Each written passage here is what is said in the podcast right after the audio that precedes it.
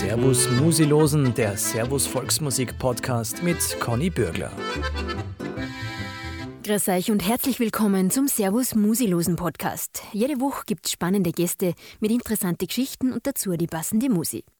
Heint es die zweite Ausgabe vom Podcast mit Thomas Gansch, einem der begnadetsten Trompeter weltweit. Er erzählt uns über seine Kindheit mit böhmischer Blasmusik und über seine Liebe zum Jazz. Thomas, geprägt in deiner Kindheit bist du ja, sagst in vielen Interviews, durch die böhmische Blasmusik, richtig? Absolut. Vom Papa? Ja. Und auch vom Bruder oder der Bruder dann eher nur schon als Vorbild, der Hans Gansch? Naja, mein Bruder war ja quasi nicht mehr daheim. Der war ja 23, äh, wie, ich, wie ich auf die Welt gekommen bin. Oder 22, ja so, 22,5 ungefähr sind mhm. wir auseinander. 22,5 jetzt. In Mathe war ich immer schon schlecht. Dann äh, lass lieber. Ich lass, ich lass bleiben, ist besser. Aber ich kann immer nur Finanzminister werden. äh, wurscht. Der Hans war eigentlich nur ab und zu da und hat halt gespielt und da habe ich halt sein, sein ihm Zuhören war das Größte. Aber bei uns daheim sind die, die Platten hauptsächlich vom Papa gerannt und es war immer bämische Blasmusik, vor allem das Zentralorchester der tschechischen Volksarmee. Sehr fragwürdige Musik, die aber wunderschön ist und so wahnsinnig toll gespielt mit so einem Drive und einer Groove und einem Sound, das ist gewaltig. Also ich, für mich ist das Zentralorchester ist irgendwie so wie die Count Basie Big Band der Blasmusik. Das ist unglaublich, wenn die, wie die miteinander phrasieren und verzögern und wie die einen Nachschlag spielen und wie die wie die das Volumen ausbreiten. Das wird immer breiter und breiter. Das, wird nicht, das geht nie in die Spitzen, sondern es wird immer breiter. Es ist eine unglaubliche Wucht. Ich habe es einmal live gesehen. Wenn du da davor sitzt, da sitzen 80 Leute und die spielen die Rosamunde, dass die wegwart. Und dann halt so unglaublich tolle Arrangements. Immer. In der großen symphonischen Tradition, eben von Futschik kommend, Smetana und so weiter. Wirklich die, die großen Symphoniker hört man da außer in, in dieser, weil das so reich äh, geschrieben ist. Ganz, ganz eine tolle Musik. Taugt er bis heute einfach wahnsinnig Taugt gut. mir volle und ich mache auch nächstes Jahr selber so eine Blaskapelle und werde das ein bisschen ergründen. Ich mache ein Projekt im, im, im Juni 21. Da sind dann Musiker dabei von die Egerländer, ein Haufen, ein paar von die Philharmoniker, ein paar vom Blechhaufen.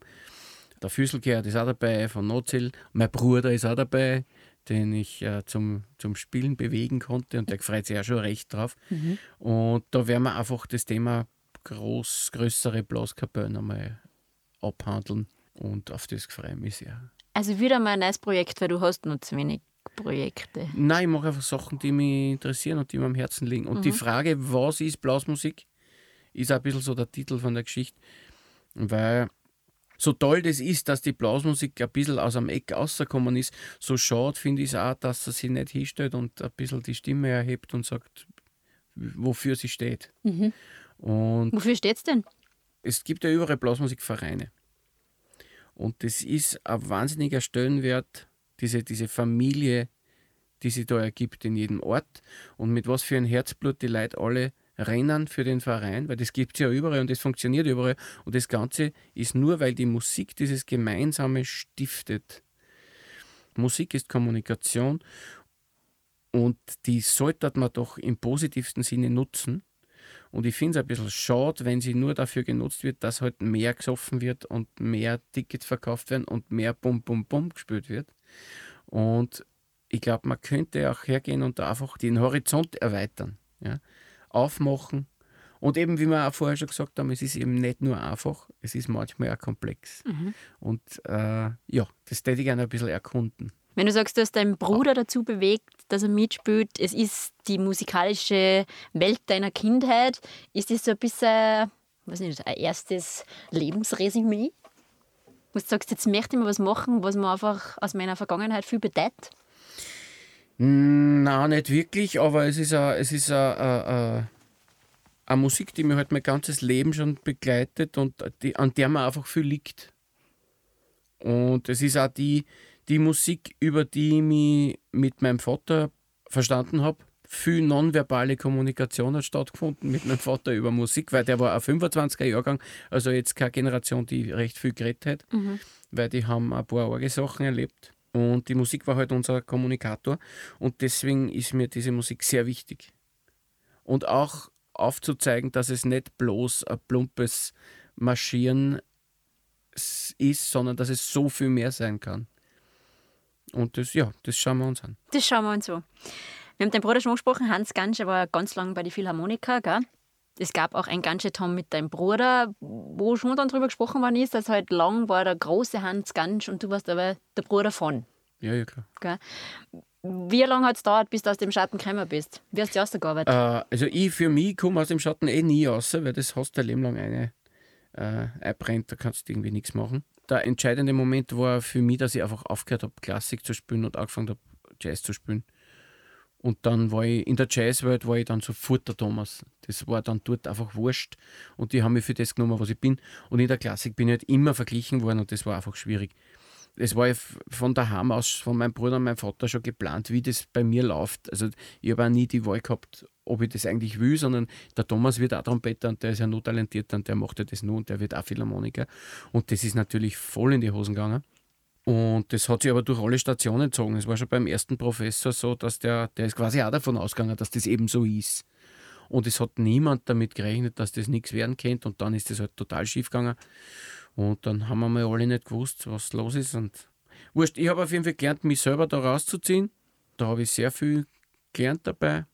Und dann habe ich so lange weiter trainiert, habe ich dann zu einem anderen Professor gewechselt. Dann habe ich so lange trainiert, bis ich gesehen habe, okay, ich verstehe, wie das geht. Ich kann es vielleicht. Da war ich beim Probespiel und da war ich sehr gut bei dem Probespiel und da habe ich für mich einfach gesehen, okay, ich weiß, wie das funktioniert. Da war ich 21 und jetzt mache ich aber mal, was, mir, was mich interessiert. Und ich kann ja immer noch zurückkommen, weil damals war so ein Alterslimit von 35 Jahren für Probespiele. Und ich habe mir gedacht, ja, wenn das nichts wird, kann ich ja noch immer zurückkommen, weil ich weiß, wie es läuft. Und ich wollte einfach nie wieder zurück. Das, weil ich war dann innerhalb von ein paar Monaten war, war das Problem weg und seitdem ist es einfach bergauf gegangen. Hast du mit deinem Bruder immer verstanden oder hat es da dann auch Probleme gegeben? Nein, es hat auch, es hat auch Ups gegeben. Es war auch mal eine längere Sendepause und ja, aber, aber so klasse wie jetzt äh, war es noch nie. Mhm. Also es war äh, sicher schwierig für ihn, dass das bei mir nicht geklappt hat, so wie es geplant war. Und dann hat es auch sicher nur andere Phasen gegeben, wo wir uns einfach auseinander entwickelt haben im, in, in der Auffassung und Ausrichtung und so weiter. Unterm Strich haben wir uns immer ganz gut verstanden. Es ist ja doch so, der Hans ist halt einfach die Vaterfigur, die große. Ne? Unser Vater ist äh, gestorben, da war ich 2, 23. Und der war halt 50 Jahre älter und ich habe immer den Hansi immer angehimmelt und das war halt die, die Vaterfigur, wo ich immer die Bestätigung gesucht habe und das ist halt dann so, da kämpft man halt dann damit. Aber die Bestätigung habe ich, hab ich gekriegt, also es passt schon. Ja. Ja, ihr wirkt so jetzt auch sehr harmonisch, also zumindest in, dem, in der Ausgabe von Ganze Tom schaut Schaut sehr nett aus. Nein, das ist auch total authentisch, weil es ist halt so, wie es ja. ist. Ne? Was halt schon ist, es ist, wenn was nicht ehrlich ist, dann ist es nicht gut. Mhm. Und darum muss man einfach ganz entspannt sein. Und wenn man einen Fehler macht, dann hat man halt einen Fehler gemacht. Fertig. Du sagst da, ähm, der Jazz ist der Leidenschaft, das ist der Ausgleich, aber auch, dass du in der Volksmusik sehr viel über Jazz gelernt hast. Ja, ähm, über den Energiefluss, um den es ja letztlich geht, habe ich am meisten gelernt bei ganz wüde Wirtshausspülereien. Vor allem bei den bei die steirischen Volksmusikwochen Ende der 90er Jahre, Mitte bis Ende der 90er Jahre war ich da immer dabei. Oder bis 2002, glaube ich. Auf jeden Fall, da habe ich vor allem vom Hertel Hermann sehr viel gelernt. Und vorher auch vom Beach Rudi. Das waren schon sehr große Integrationsfiguren in der Szene, die nämlich wiederum die ganze Szene ein bisschen aufgemacht haben, entnazifiziert haben, außergeholt haben, außer ein bisschen ein Eck. Und es ist ja auch, so wie die Blasmusik jetzt wieder was Cooles ist, ist ja auch die Volksmusik was Cooles. Aber das ist, das ist ja ein Ausdruck in diesen komischen Zeiten, in denen wir leben, wo die, die Globalisierung schreitet voran und plötzlich suchen dann alle ihre Identität, indem sie sich ein billiges Dirndl anziehen und aufs Oktoberfest fahren. Ja. Also es ist eine zwiespältige Geschichte ein bisschen.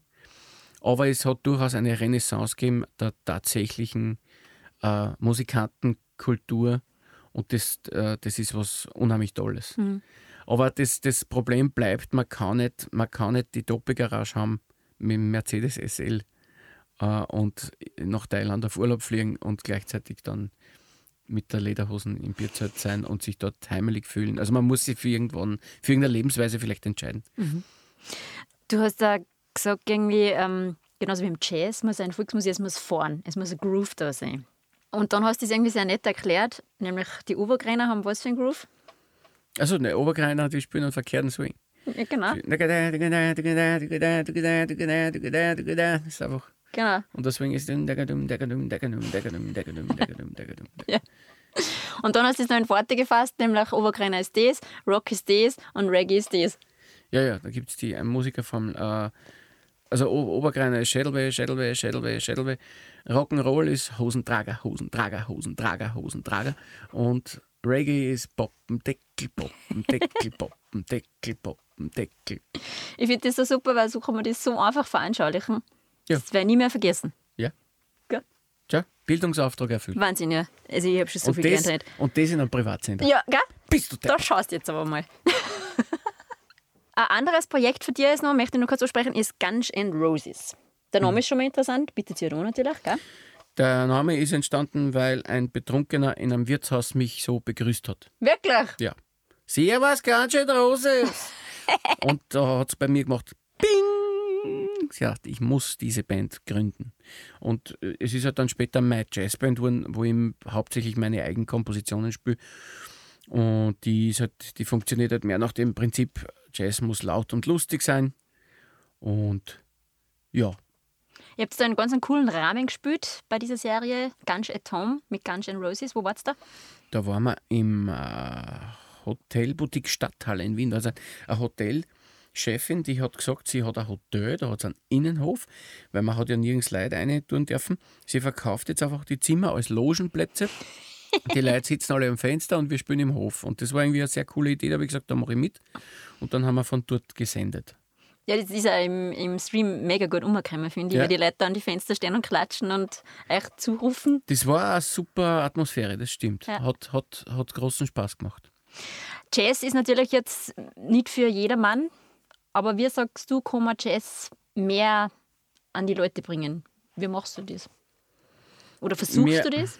Na, ich bin halt einfach so, wie ich bin. Und ich mache das, was mir taugt. Und es passiert mir halt immer wieder, dass auch nach Jazzkonzerten dann Leute zu mir kommen und sagen, wissen Sie, normalerweise mag ich keinen Jazz, aber das ist mir schon so oft passiert. Und da muss ich halt immer ein bisschen weinen, weil die Leute haben, wenn sie das Wort Jazz hören, gehen sie schon nicht hin. Wenn Jazz draufsteht, bleiben sie daheim, äh, weil sie mit der Musik was Anstrengendes assoziieren, was es überhaupt nicht sein muss. Aber es ist halt auch zu Tausenden ist es schon passiert, dass du nimmst ein Programm her von einem Jazzclub und irgendwann hat sich für mich die Formel herausgestellt, je länger der Text mir erklärt, wie super das ist, was ich da höre, desto weniger super ist es dann. Das ist mir wahnsinnig oft passiert. Das mag jetzt ein bisschen polemisch sein, aber es ist tatsächlich ein Problem, dass den Leuten von einer gewissen Gruppe von vielleicht Puristen die eigene Urteilsfähigkeit abgesprochen wird. Die Leute sagen nicht, das gefällt mir nicht, sondern die Leute sagen, na, davon, davon verstehe ich nichts. Und das ist eigentlich das Schlechteste, was passieren kann. Bitte geht in ein Jazzkonzert und sagt dann einfach, das war ein Schatz. Ist doch kein Problem, kann man doch sagen. Aber lasst euch nicht einreden, dass ihr davon nichts versteht. Man muss offen bleiben und sich die Sachen anhören. Und man kann auch in, in ganz anstrengende, in, in, auf den ersten Blick vielleicht anstrengende Sachen, total super Sachen erleben und hören. Wenn die Mischung stimmt von Musikern, wenn die Energie stimmt, dann kann ein Avantgarde voll super sein. Aber es kann halt auch ein totaler Schatz sein. Und wenn was ein Schatz ist, dann muss ich das auch benennen dürfen und dann darf ich nicht sagen, na, davon verstehe ich nichts. Und ich glaube, dass da die Leute einfach ein bisschen in der Defensive sind, weil sie sagen oft, wissen sie, normalerweise mag ich keinen Jazz. Ich meine, Dixieland, Dixieland mag ich schon. Aber das Dudel-Dudel-Du, das mag ich nicht. Und da steckt so viel drin, weil sie sagen nicht einfach, na, das, das ist ein Schatz, das gefällt mir nicht. Was der spielt, ist ein Schatz. Du spielst einen Schatz. Sollte man vielleicht öfters sagen. Oder, oder f- da, da macht kürzere Solos. Mir sind die Solos zu lang. Kann man alles benennen. Aber bitte sagt nicht, davon verstehe ich nichts. Und bitte habt keine Angst, wenn irgendwo Jazz draufsteht, weil Jazz ist, ist einfach wunderbar. Und eben ich, ich, in der Volksmusik habe ich am meisten drüber gelernt. Es ist nicht so weit auseinander. Es geht um Energie und wenn es fährt, dann fährt Ob das ein Polka ist oder oder Uptempo Swing oder was weiß ich, das ist dann im Endeffekt wurscht. Es gibt nur gute Musik und die andere Musik. Wenn es fort, dann fort. Darum fahren wir jetzt ganz schön Roses.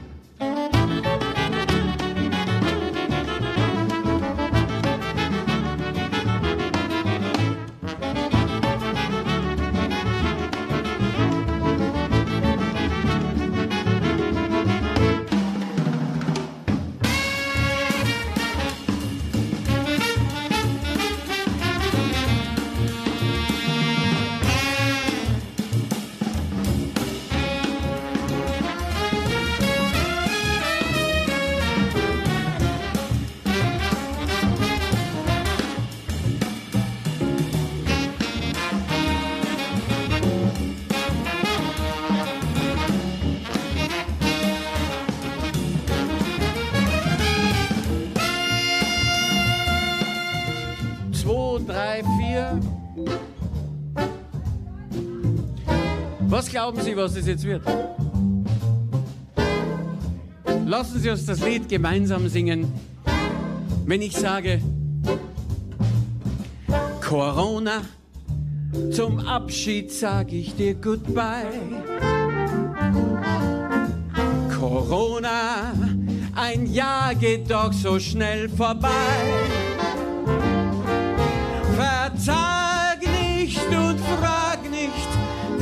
In Gedanken bin ich bei dir. Bei Tag bringt die Sonne, bei Nacht der Mond die Grüße von mir. Corona, denk jeden Tag einmal daran.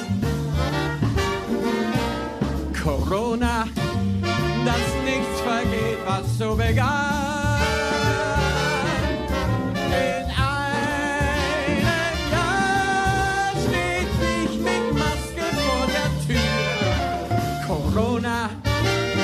Bleibe ich bei dir.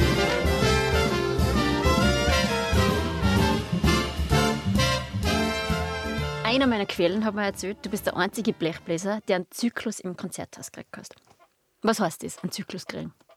Als Mann. Ich wollte gerade die ganz blöde Gegenfrage stellen. Okay. Ich habe eine gute Beziehung mit dem Konzerthaus und das hat sich so ergeben über die Jahre. Ich habe das erste Mal im Konzerthaus, glaube ich, unter eigenem Namen gespielt 2005. Und da ist halt viel Zeit vergangen und viele Projekte sind ins Land gekommen und den ersten, den ersten Zyklus habe ich gespielt im 10er Jahr, glaube ich, oder im 11er Jahr, weiß ich nicht mehr. Und jetzt habe ich, glaube ich, dreimal einen gehabt. Und das heißt, du darfst mit allen deinen Partien dort spielen, oder? Das heißt, wenn man einen Zyklus hat. Nein, wir setzen uns zusammen und, was, und dann sagen wir, was könnte man denn machen, wenn es passt. Und dann stellt man halt verschiedene Projekte vor. Und dann gibt es eben Sachen, die sind. Ich arbeite so, ich habe. Ich spiele sowohl bei mir daheim in Möck, in der Tischlerei, als auch im Theater am Spittelberg in Wien habe ich so Konzertserien, die habe ich jedes Jahr. In Möck spiele ich einmal, im, am Spittelberg spiele ich immer zweimal oder dreimal sogar. Und das sind so Serien, wo ich versuche, dass ich jedes Mal was ganz anderes mache. Und dort werden so einige Projekte geboren, die dann, die dann stattfinden. Also die, die Schlagertherapie zum Beispiel haben wir zum ersten Mal im Spittelberg Theater gemacht. Ja. Also das ist so ein bisschen ein kleines Labor. Und da mache ich Sachen, die mich interessieren. Und die tollen Sachen, die bleiben dann über und die nehme ich dann in so einen Zyklus. Mhm. Aber du musst ja eigentlich für all deine verschiedenen Projekte immer ein eigenes Programm, ein eigenes Konzept für diese Gruppe und auch alles eigens arrangieren. Weil das ist ja unfassbar viel Arbeit und Aufwand. Ja, aber es ist dann oft so, dass, dass, äh, dass die Leute, mit denen ich arbeite, sind auch keine Trotteln. und die dann halt auch oft arbeiten und was daherbringen. Und zum Beispiel mit dem, mit dem Streichquartett, mit dem Radio String Quartett spiele ich sehr, sehr gern. Äh, es ist jetzt Gott sei Dank immer einmal im Jahr haben wir immer gespielt. Aber das macht wirklich große Freude. Und da ist es so, dass man ein paar Sachen haben wir miteinander erarbeitet und den Rest haben einfach sie aus anderen Programme gebracht und ich aus meinen Sachen dahergebracht und das hat dann einfach eine gute Mischung, haben wir gesucht und haben wir gefunden. Äh, zum Beispiel. Ja. Also es ist dann schon eine gegenseitige Befruchtung, nicht nur ganz macht alles alleine. Im, zu einem Zyklus gehört auch eine Befruchtung. Damit schließt sich der Kreis. Jawohl. genau. Aber magst du das auch? Äh, oder wenn die einer mal kritisiert und sagt, hey, ganz schnell, das taugt mir nicht, machen wir das so, make it my way. Also in der Zusammenarbeit, ich finde es sogar super, wenn das so ist. Ja? Äh, weil natürlich ist man mal, äh, ich glaube auch immer, ich weiß alles oder habe vor allem früher immer gewusst, dass ich alles weiß. ja, nicht ohne regelmäßig zu denken, mein Gott, was war ich vor fünf Jahren für ein Trottel. Also es ist, das ändert sich auch nie. Insofern kann es nie stimmen, wenn ich glaube, ich weiß alles.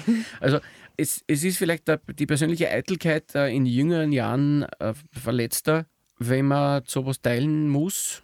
Man schießt aber auch viel weiter übers Ziel, wenn man jünger ist. Ist auch, ist auch ein Problem. Aber in, letztlich sind immer die Projekte am besten, wenn man sie, wenn man sie an Ort und Stelle der Kritik aussetzt und durch dieses, durch dieses kreative Rad durchdreht, wo alle was dazu sagen, die halt was dazu sagen können. Es muss auch nicht jeder zu einem was sagen. Aber letztlich ist es immer gut, eine zweite Person mindestens zu haben, die sagt, ja, na, oder die einfach nur bei einer Stelle sagt, du, das, das nicht. Das ist schon gut. Man, das lernt man vor allem auch beim Komponieren, wenn du, wenn du nämlich was komponierst und das dann der Band vorlegst, jetzt im Falle von Notzielbrass zum Beispiel, dann siehst du halt ganz genau, was los ist. Und dann muss man sich oft, weil beim Komponieren verbringst du oft wochenlang mit irgendwas und dann musst du in ganz kurzer Zeit einfach sagen, wisst ihr was, die 40 Takt und auch wenn ich eine Woche dran gesessen bin, die schneiden wir aus, fertig.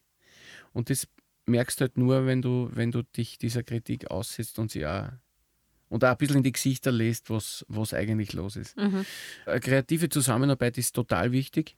Es ist allerdings auch angenehm zum Arbeiten, wenn es einen klaren Chef gibt. Das ist schon super.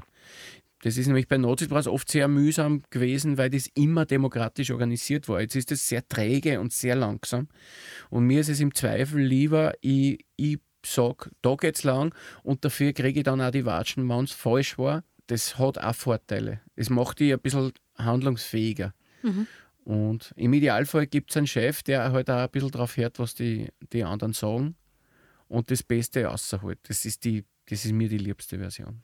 Aber du bist natürlich schon auch in vielen Projekten der Leader, so jetzt mal. Ne? Ja, ich bin halt die Rampensau und ich, ich, ich, ich mache es halt noch. Ja, du, du moderierst da, ne? Also du, Ja. du bist ja mit Worten gesegnet, nicht nur mit musikalischen Noten. Ja, Ich, bin auch mit un, ich kann auch unmusikalische Noten spielen. Ah, wirklich? Ja, aber ich möchte nicht. Nein, das lass dann bitte. So etwas macht man nicht. Was macht man nicht? Aber dir taugt schon auch dieses Entertainen, ne? muss man sagen. Vorne stehen und Menschen entertainen. Total. Das ist vielleicht auch was, was, was in weiterer Folge vom Schlager kommt, weil ich, ich habe immer bewundert die, die großen Entertainer wie die Valente und den, den Peter Alexander, beziehungsweise dann in der Übersetzung den Sinatra und Gene Kelly und Konsorten und Dean Martin, die einfach auf die Bühne gehen und die haben die Leute in der Hand sofort. Das ist so toll. Das finde ich ganz, ganz außerordentlich. Und du arbeitest da natürlich schon auch mit Schmäh und Humor und halt, dass du, also du tust schon ein bisschen kitzeln auch. Immer. Na, Schmäh ist natürlich auch eine ganz, ganz wichtige Komponente. Ja. Aber das ist immer, also ich denke mir, das- ich mir da nie vorher was aus. Das ist immer spontan. Alles Stegreif. Ja, so gut wie. Mhm. Also was mir halt einfällt. Wenn mir nichts einfällt, habe ich Pech gehabt. Aber wie gesagt, das meine ich mit, es muss ehrlich sein. Mhm. Wenn es Stegreif ist, ist es ehrlich. Und wenn ich mir es vorher lerne, ist es nicht, dann ist es nicht ehrlich. Und das ist ein bisschen beim Spielen so. Ich probiere ja beim Improvisieren zum Beispiel, dass ich jedes Mal einen anderen Weg finde. Fast überall mache ich das so, außer bei, wenn, bei Notzielbrass, da haben wir mal am Schluss irgendeine eine Nummer gespielt, wo zum, zum Improvisiert waren. Und dann habe ich fast immer dasselbe gespielt, weil da irgendwie so ein Schema äh, mir zurechtgelegt habe. Und es ist halt am Schluss von der Show, wo du ein bisschen musst halt schauen, dass er sich ausgeht. Und es ist echt schwieriger, immer dasselbe zu spielen für mich. Also ich, es ist un, unbefriedigend und macht keinen Spaß. Also ich, ich tue lieber echt immer was anderes ausprobieren. Ähm, was auch eine sehr coole Partie ist, finde ich, ganze Tom-Serie auch gemacht mit dem Salonorchester Alhambra. Oh ja, Wonderful. ja das, das liebe ich. Das ist die, mit Alhambra war es, wir waren zu zwölf eigentlich und haben von Mitte der 90er Jahre bis 2003 habe ich mitgespielt. Haben wir wahnsinnig viel gespielt und vor allem probt wie die Wahnsinnigen. Wir waren ganz jung, wir haben alle nichts verdient, nie, aber wir waren dann die beste Band von überall. Also das war ein Wahnsinn. Wir waren so zusammengekatzt, dass es, da hast du Angst gekriegt manchmal. Und ich weiß noch, es war ein legendärer Gig. Wir haben einmal irgendein, irgendein Fest in der Hofburg umrahmt und haben wir alle gedacht, endlich verdienen wir Geld. Und dann hat sich der Manager nachher hingestellt und hat gesagt, so, ich möchte euch gratulieren. Also es war wirklich toll heute und äh, die gute Nachricht ist, mit dem heutigen Tag hat jeder in der Band nur mehr 20.000 Schilling Schulden. Weil wir haben einfach so viel investiert in, in Props, also in, in, in Requisiten und wir haben einen wahnsinnigen Aufwand betrieben. Wir haben sie immer Stresemänner schneidern lassen. Wir haben, wir haben so Wimpel gehabt für die Notenständer. Wir haben alle möglichen Requisiten, Perücken, Masken. Äh, auch teilweise politisch völlig unkorrekt, wäre heute undenkbar. Äh, und haben halt die Musik der 20er und 30er Jahre gespielt, hauptsächlich. Die deutschen Schlager, die ja unglaublich kunstvoll äh, arrangiert waren und mit unglaublich witzigen Texten. Aus dieser Zwischenkriegszeit halt, wo, es in Berlin richtig gekocht hat und wo es halt richtig lasziv zur Sache gegangen ist. Eine sehr spannende Epoche. Und halt alle gemeinsam das höchste Ziel war, wir müssen diesen zickigen deutschen Swing spielen. Wo man dann Das darf eben nicht klingen wie Count Basie oder Duke Elling, sondern also das macht unheimlich Spaß und wir waren dann so gut zusammengekratzt, dass das war erstaunlich. Also ja, hat unheimlichen Spaß gemacht, die Band. Ja, und hat halt bei dem ganzen Tom-Konzert, das macht einfach Spaß. Da lust eine und bist sofort so, Yay, ich ja, muss gut, tanzen. Da, da, haben wir ohne Sänger, da, da waren wir nur zu neunt, weil man durfte, man durfte mhm. ja nur zehn Personen in einem Raum. Jetzt habe ich das so organisiert, dass nur die Bläser und Rhythmusgruppe spielen. Und wir haben halt einfach Schlager, aber ohne Text, also, also äh, Instrumentalschlager der 30er, 40er, 50er Jahre dann schon gespielt, aber halt Tanzmusik, alte Tanzmusik. Und das war, das war halt einfach super leibend. Ich meine, es ist das ist auch sehr, in der Folge haben auch sehr viele, also das war sehr, das ist sehr gut angekommen. Mhm. Das heißt jetzt nicht, dass wahnsinnig äh, viel Geld reinkommen wäre, aber bei der Folge hat man gemerkt, wie ganz viel Leid über das Herz aufgeht. Auch in Amerika bei der Folge. Das war klasse. Da hat es ein sehr positives Echo gegeben. Positives Echo, dann hören wir doch mal eine ins Salonorchester Alhambra.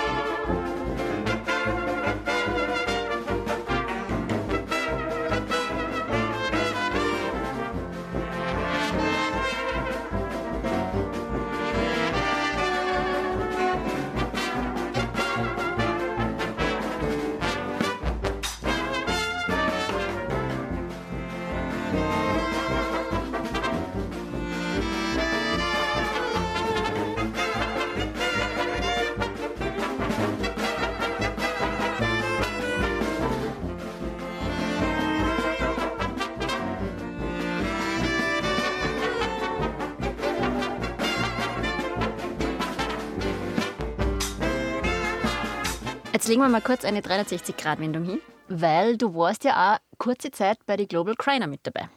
Oh ja. Und da hat es dich sogar in den Musikantenstadel verschlagen. Stimmt das? Ja, stimmt. Stimmt, das war eine Glauben, ein Glaubenskonflikt. Mhm. Offen ausgetragener Glaubenskonflikt. Der Karl Moik hat das sogar sehr, äh, der hat persönlich den Spörk angerufen, hat ihn persönlich in den Stadel eingeladen, hat die CD ganz lange die Kamera gehalten. Der ist da unheimlich drauf gestanden anscheinend. Also das, das Phänomen damals war, wir haben einmal eine wahnsinnige Gaude gehabt, wie wir diese Platten aufgenommen haben. Die, wir haben die Arrangements, ich habe gerade daheim beim Kistenausrahmen habe ich die, die Noten gefunden, wo wir damals die Arrangements zusammengestellt haben in den Proben. Wir haben ja vieles gemeinsam ausgecheckt von dieser ersten Platten, wo ich mitgespielt habe.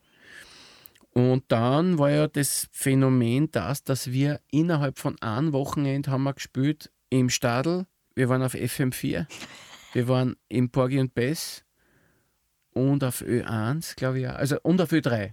Auf Ö3 haben wir auch gespielt. Alles an einem Wochenende. Und das war schon ein ziemlicher ein Knall damals. Und da ist was ganz Großes in der Luft gelegen und das haben wir alle irgendwie leibend gefunden. Und es hat nur dann blöderweise Notzielbrass zerrissen. Deswegen.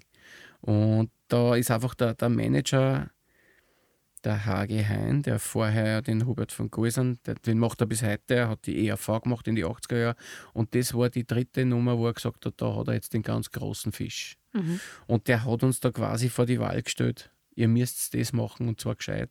Und da habe ich halt gesagt, nein, weil ich tue nicht zwölf Jahre was aufbauen und dann hopfe ich auf was anderes auf. Und was ich mir halt auch gedacht habe, ich glaube, Agreiner ist eine super Idee, macht großen Spaß aber irgendwann wird es halt auch Fahrt. Einfach immer nur alles auf, auf Obergreiner spielen, ist halt auf die Dauer zu wenig für mich. Mhm. Das ist mir einfach zu fad.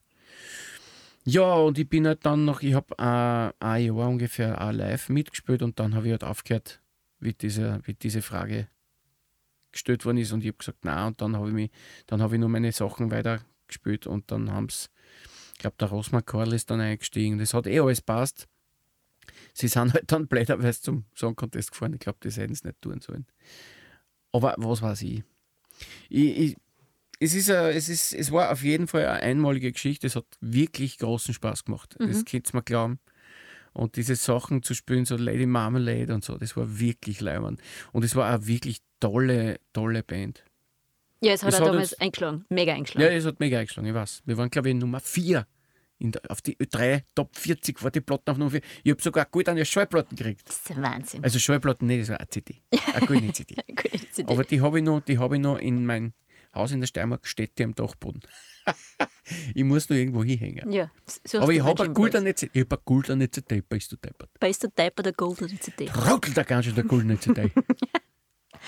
Und dann, äh, also jetzt haben wir über Global Criner geredet und dann machst du wieder sowas, also schon später, aber machst sowas wie die 16 Stunden Wagner Oper, baust dann um auf ein 90-Minuten-Programm. Ach so, ja. Was du alles weißt. Ja, ich weiß alles. Unfassbar. Uh, aber das geht halt auch nur in Oberalm.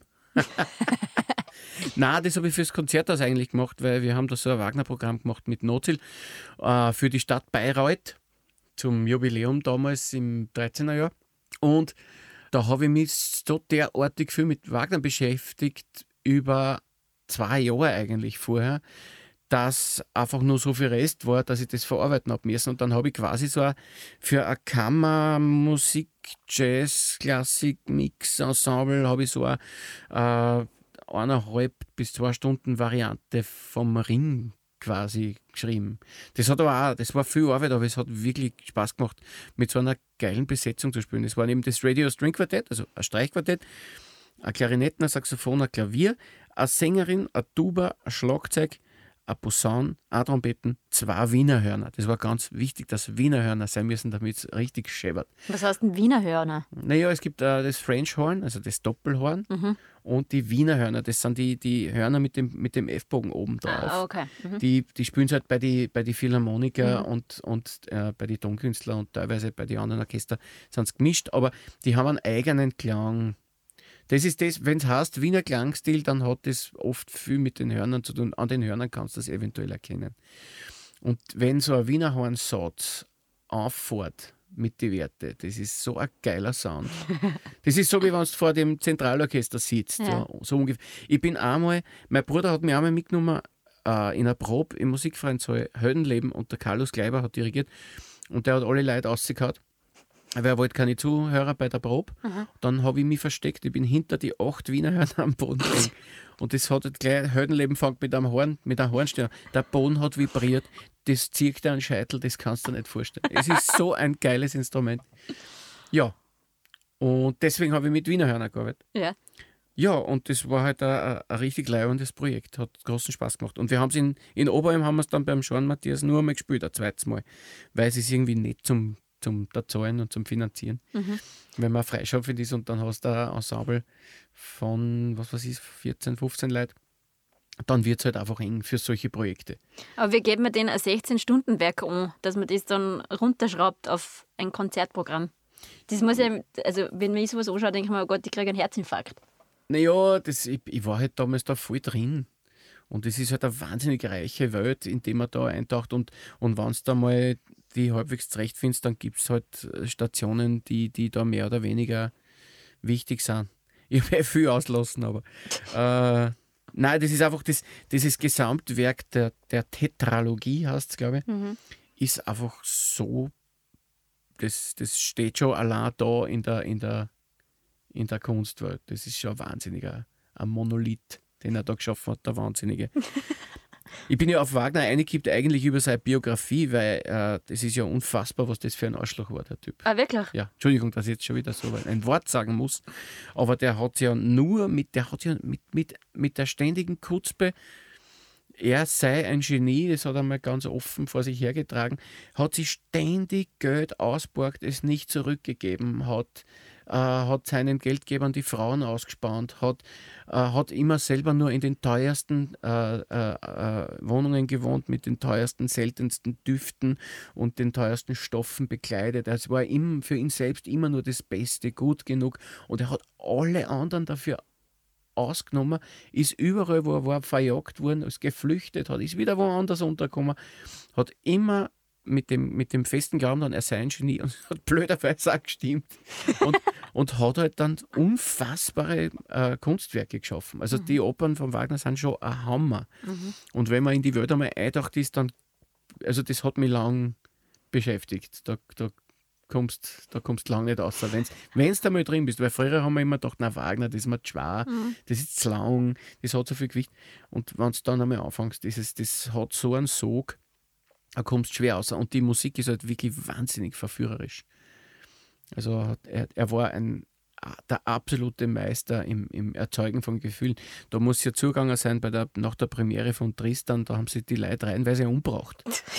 Na wirklich, es ist, also es, das hat wirklich Sachen ausgelöst, das ja. kann man sich heute nicht vorstellen, aber ja. da, da, das war schon ein Wahnsinn. Was willst denn du mit deiner Musik auslösen? Ich weiß nicht.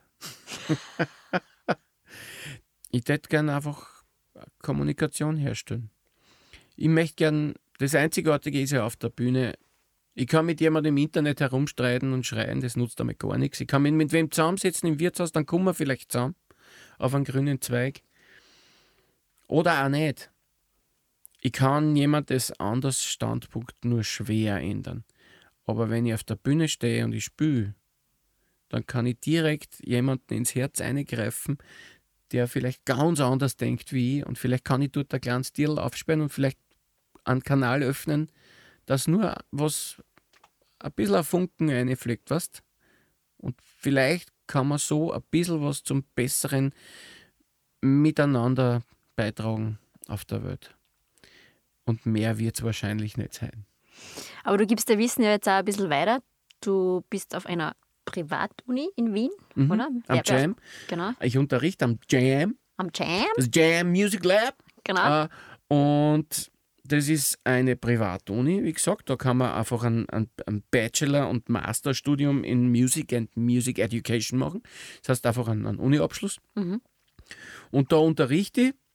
Und äh, ich ich richte mich halt nicht, also die Schule ist offiziell eigentlich eine Popularmusikschule, aber ich mit meiner Erfahrung und mit meinem, was ich halt kann, ich richte mich ein bisschen nach dem, was die Studenten wollen, wenn sie kommen.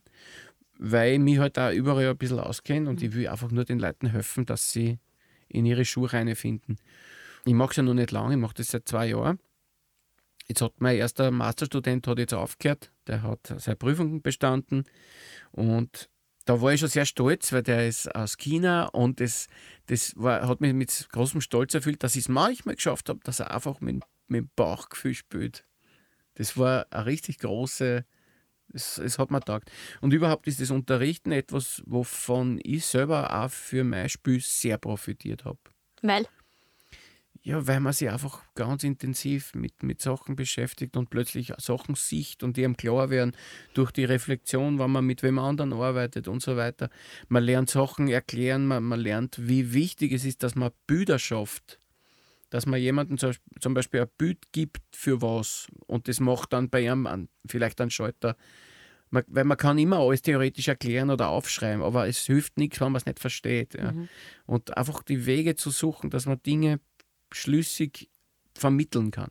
Ja, in, in Wort, Bild und Ton. Und du sagst ja in diesem, da gibt es ein Video auf der Homepage, ne, wo du dann sagst, and you have to sing. Sing, sing, sing. Ja, ja, Die singen, Trompeter müssen singen. bei dir singen auch. Mhm. Warum ist Singen so wichtig? Singen tun sie eh nicht. Dann tun sie immer, dann, dann, dann, dann sage ich, na sing, sing, sing. Nein, weil Singen ist einfach, das ist der Schritt äh, aus dir heraus, den du gehen musst, A. B. Es hat wahnsinnig viel zu tun mit dem Spülen. Nämlich, wenn wir über die Projektion reden, wie bringe ich meinen Klang dazu, dass der im letzten Eck vom, vom Raum wirkt. Das ist beim Singen dasselbe. Übrigens ist fürs Trompetenspielen Pfeifen wird auch immer wichtiger für mich. Weil oft, wenn Sie nach der Zungenstellung zum Beispiel fragen, das ist jetzt sehr spezifisch, aber eigentlich ist es wie beim Pfeifen. So erkläre ich es dann immer. Mhm. Ja. Das, was, mein, was ich da, wo ich mit der Zunge bin, beim Pfeifen, wenn ich unten bin und wenn ich oben bin, das ist beim Spülen ungefähr dasselbe. Und es fühlt sich im Idealfall auch nicht viel anders an. Aber das geht jetzt ins, ins Detail. Du hast vorher kurz schon das Radio String Orchestra angesprochen. Quartett. Quartett, Quartett Entschuldigung. Quartett. Radio String Quartett. Ähm, das hat auch bei dir daheim gespielt, gell? in der mhm. Wohnung, ganz at home. Und da deckt ja auch also von Populärmusik bis Klassik alles ab. Da war wirklich ja. alles dabei, gell? Ja, ja. Und das sind, da ist ein sehr guter Freund von dir dabei, ein ja. Mitbewohner, oder? Wie hast du gesagt? Der Bernie. Der Bernie, ja. Der Bernie Malinger. Der Bernie Malinger, weil wir hier schon auf dem äh, äh, auf Servus TV sind, sozusagen, ja. kann man auch sagen, der Bernie ist nämlich auch Sportler in, gleicher, in gleichem Ausmaß wie er Musiker ist. Der Bernie war Kärntner Slalommeister 1981. Ja, nicht schlecht. Und er hat bei Sturm mittrainiert, der Zeitl, glaube ich. Mhm. Und durch den Bernie habe ich sehr viele Sportler kennengelernt. Und die sind mir auch sehr ans Herz gewachsen, weil sie, weil ich, weißt du, du, du siehst mir ja, wie ich ausschaue, ja, ich habe immer gehadert damit, ich war, ich war als Kind schon immer blatt und habe immer geschämt dafür, wie ich ausschaue und so weiter. Und man wird halt immer ein bisschen gehänselt und was weiß ich als Kind. Und unter Sportlern ist das überhaupt nicht der Fall. Weil die Sportler nehmen die einfach für das, was du tust. Und wir haben immer, der Bernie veranstaltet jedes Jahr die Olympischen Spiele am Ossiacher See. Und dann treffen wir uns dort und dann machen wir verschiedene sportliche Disziplinen miteinander. Da mache ich auch mit und ich bin natürlich chancenlos überall. Aber wenn ich mich eine habe und mich bemühe, und die Teams werden ausgelost. Also letztes, letztes Jahr war ich mit dem Johnny Ertler Team. Wir sind, glaube ich, letzter geworden oder vorletzter. Aber wir waren das beste Team mit Abstand. Also äh, ich bewundere das, wie die, wie die denken und wie sie immer positiv, immer positiv. Es wird alles nur als positive Herausforderung wahrgenommen und das ist was, was mir in meinem Upbringing, also in meinem Aufwachsen als Musiker wirklich gefällt hat, weil mir ist genau das Gegenteil eintrichtert worden. Du musst Angst haben, du musst, du darfst nur perfekt sein, wenn du dann Fehler machst, dann, dann bist dann bist nichts wert. Ja? Und genau das ist bei den Sportlern so angenehm bei den Sportlern angenehm und beim Radio String Quartet angenehm zum Zuhören, wenn der Bernie dann auch so mitspielt. Ne? Und der Bernie nicht, außerdem muss man sagen, dass das Radio String Quartett, äh, also der Bernie ist natürlich ein hervorragender äh, Musiker, genauso wie der Igmar, aber das Radio String Quartett ist wirklich zu 50 Prozent mit Frauen besetzt. Yeah. Das ist ein, jetzt endlich eine korrekte Band in dieser Sendung. Eine korrekte Band in der Sendung. Die Cynthia Liao spielt die Bratsche und die Sophie Abraham spielt das Cello und hören Sie sich das an.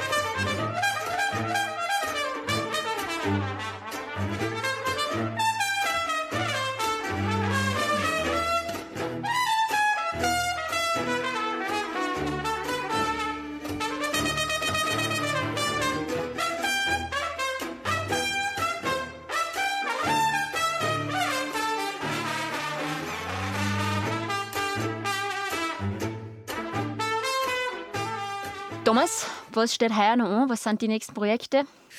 Naja, jetzt im Sommer, äh, jetzt ist einmal so, bis jetzt war nichts und jetzt seit Anfang Juli geht es wieder dahin mit Sachen, die irgendwie nachgeholt werden, auf Pi mal Daumen. Äh, Wenn es wieder passt, dann passieren noch einige Sachen. Ich spiele ein paar Mal mit wieder ganz Paul, unter anderem fahren wir mal nach Bozen, da bin ich auch gespannt, wie wird das werden. Thomas, äh, ich sage danke, dass du zu mir im Podcast gekommen bist. Das war ein sehr anregendes, sehr lustiges Gespräch, finde ich. Ich hoffe für dich auch. Das freut mich sehr. Es ist sehr charmant, dir auch äh, dabei ins Auge blicken zu dürfen. Manchmal sogar in beide. Und äh, ich, äh, jederzeit wieder. Es war wunderbar. Wir werden uns dann hoffentlich irgendwo wieder musikalisch sehen. Das nächste Mal, oder? Haben Wäre wir, uns, schön. haben wir uns schon mal musikalisch wo gesehen? Ja, bis jetzt, bis du jetzt hast haben wir mich nicht geredet. gesehen, aber ich habe dich schon Ja, was musikalisch spielst gesehen. denn du? Äh, ich spiele die Harmonika. Ja, spielen wir mal. Spielen wir mal. Machen wir mal einen Stammtisch. Ja, machen wir mal einen Stammtisch. Auf das freuen wir auf jeden Fall. Ja. Ich sage danke, bis zum nächsten Mal. Danke für die Einladung. Das war's vom Servus Musilosen. Wir sehen uns nächste Woche wieder oder hören uns mit dem nächsten Podcast und einem interessanten Gast. Ich sage danke fürs Zuhören beim Servus Musilosen.